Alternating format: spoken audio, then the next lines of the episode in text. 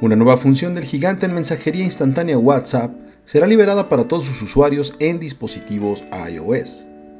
Como todos sabemos, WhatsApp permite a sus usuarios enviar mensajes de voz a sus contactos.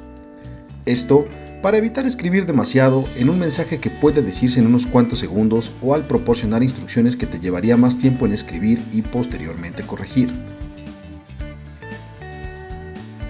De acuerdo con portales especializados en tecnología, WhatsApp trabaja en el desarrollo de esta nueva función, que nos permitirá transformar los mensajes de voz en textos.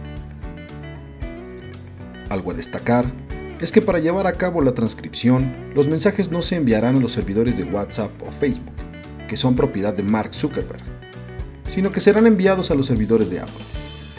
Pero, ¿cómo es que funciona esta opción?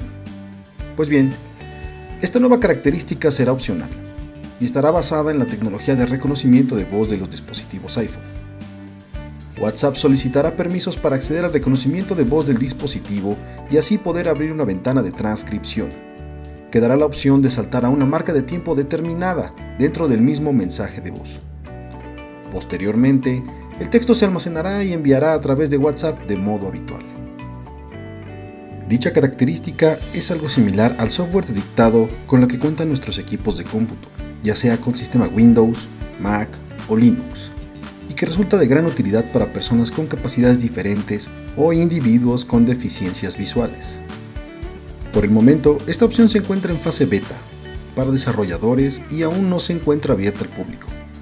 Si bien no se ha comentado nada acerca de la implementación de dicha funcionalidad en el sistema Android, el sitio especializado Web Beta Info señala que WhatsApp acostumbra ofrecer las mismas funciones para ambos sistemas por lo que debemos esperar para comprobar si dicha función llega a las diferentes capas de personalización correspondientes a todas las marcas de móviles que basan sus sistemas en Android. ¿Y tú has utilizado alguna función de accesibilidad en tu móvil?